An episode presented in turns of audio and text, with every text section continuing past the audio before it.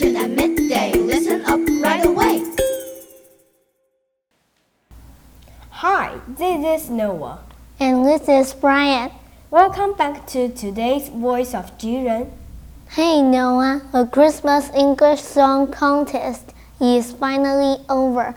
I'm so happy that we did a great job and gave the audience an amazing performance on stage. So am I, and I really loved the song we sang. It's called I See the Light. The song is beautiful. It's a theme song from the Disney movie Tangled. This movie is based on the famous fairy tale Rapunzel. You must have heard it.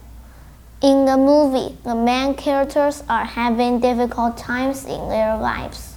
But then they with each other's with each other's help and company they overcome the difficulties and find happiness in the end.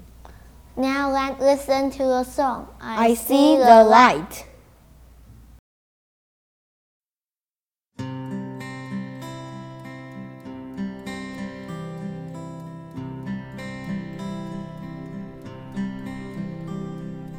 All those days watching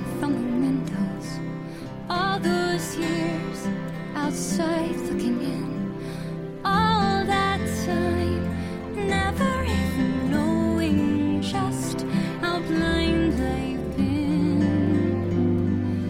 Now I'm here, blinking in the starlight. Now I'm here, suddenly I see.